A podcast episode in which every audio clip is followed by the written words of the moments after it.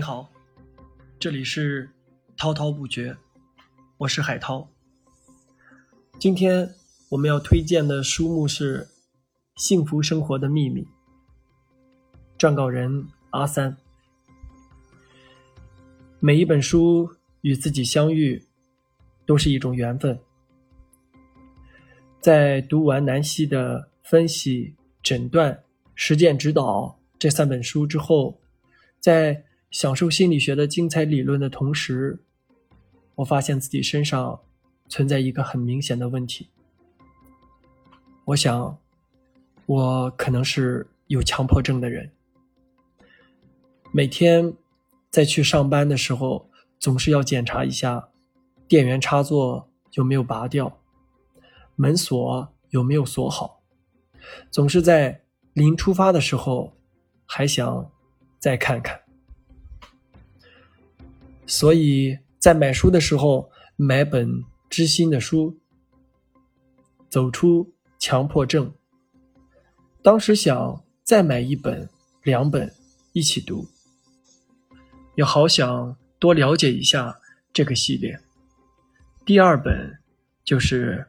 幸福生活的秘密。这本书的作者叫克里斯托夫·安德烈，法国人。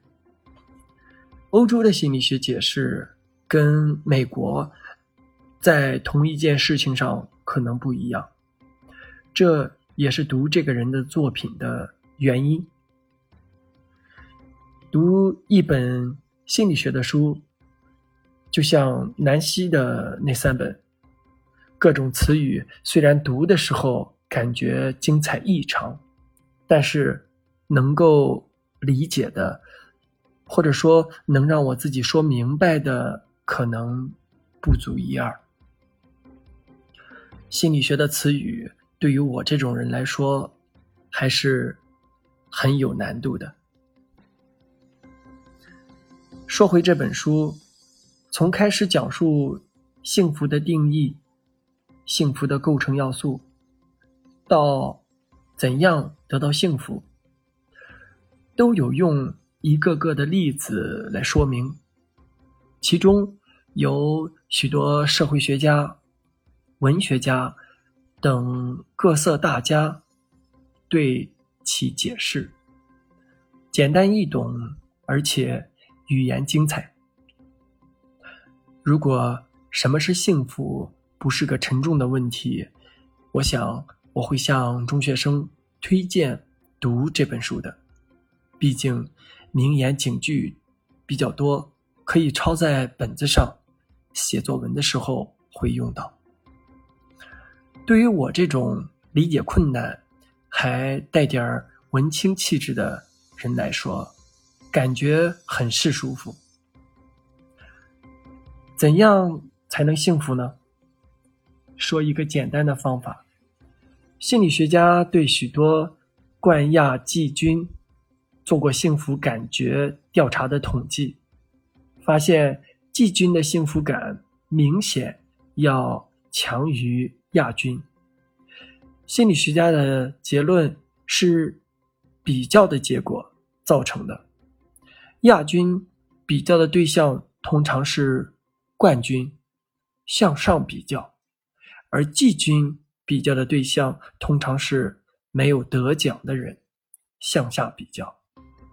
这是一个简单的让自己高兴的方法——比较法。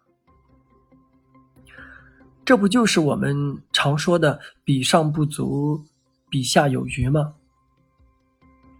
如果你能想到这点，我感觉这本书对你来说读起来肯定是轻松愉快的。你是聪明且有智慧的人，那么怎样才能得到幸福呢？思想、行动，持之以恒，就这么简单。行动最重要，持之以恒决定高度。最终要改变的还是意志品质。